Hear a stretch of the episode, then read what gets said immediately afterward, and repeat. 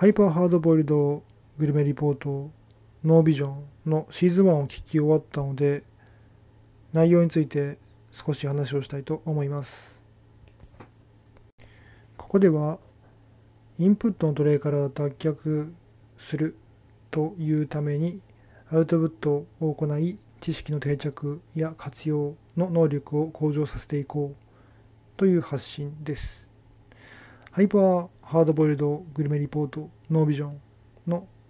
シーズン1を聞き終わりました。元はといえばネットフリックスで番組の存在を知っていて1話だけ見てめちゃくちゃ面白いなと思ってただあまりネットフリックス含めて自らの好きな動画を見る時間がなくて特に見進めていませんでした。でそこで先月ポッドキャスト大賞の発表があって1位、まあ、大賞ですね。大賞がハイパーハードボイルドグルメリポートのノービジョンというポッドキャスト番組が撮ったというニュースを知りました。それを聞いてまあ、うん、中身はさておきグルメリポートと名が付くのになぜ音声番組なんだっていう疑問が起こりました。どうどうやるの？どうするの？という興味が先に立ちました。で聞き始めました。でこれがよくって聞き始めて非常に非常に良かった。すぐ良いと分かりました。もちろん映像はないんですけれども映像がない分音に集中ができる。で食べるシーンにおいても音がより空腹感食べたいっていう感情気持ちを刺激するしずる感っていうんですかね。すする音声だったりハフハフ言うような声声なのかな？音？でかつその辺の高音部がとてもクリアです。まあ高音部をクリアにするような設定っていうのかな？マイクを使ってるのかな？分かりませんけどもその辺にこだわりがあるのはとてもよく分かります。で話を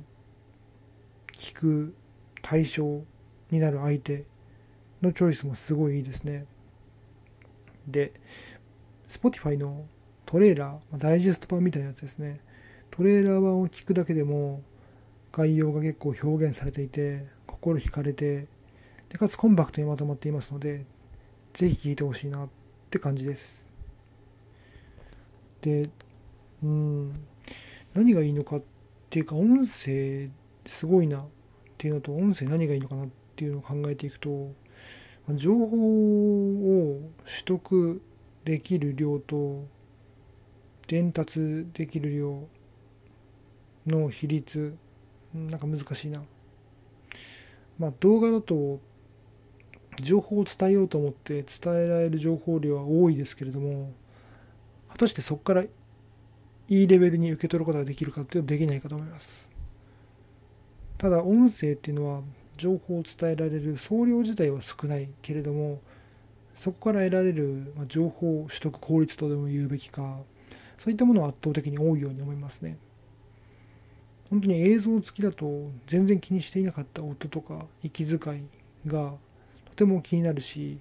魅力的に思えてきてこれっていうのは映像付きにはないメリットだよなと思います。で序盤の1位から4回目が思想的に右の人左の人がゲストの回でした。でまあ思想なので右も左も真ん中も興味なしもいろいろあるのは当然でで話を聞いていくとなんかやっぱりそういう極端な行動をするんじゃないか怖い人なんじゃないかっていうふうなある種のバイアスバイアスを感じながらそういうふうな思想の人たちを見てしまいますけれども話を聞くと、まあ、至って普通の価値観ですね。その反対の立場の人に対してまあうんそういった左とか右とかの運動をする人という意味でのの反対の立場となるとちょっと違うかもしれませんけども例えば、うん、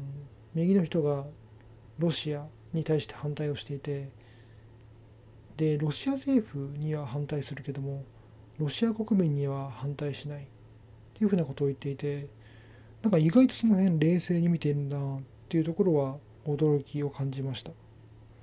なんかちゃんと国と政府と人っていうのは切り分けるんだなっていうのはうんちゃんと考えてるというかあるいはまあ長年生きてきたからこその達観なのかもしれませんけどね。そんな細かいディテールは分かりませんけれども。でも思った以上になんだろうな理性的に行動をしてらっしゃるんだなっていうのは思いました。完全に理性的じゃないであろうって思うのは偏見ですけどね。いかにステレオタイプで人を見ていたかっていうのが気づかされました。でシーズン1の第3話での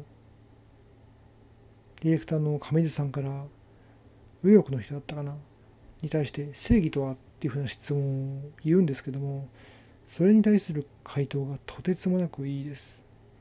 もう人間臭さがプンプンに溢れていて本当になんかなんだろうな人って一面だけでは語れなくていろんな面があって人で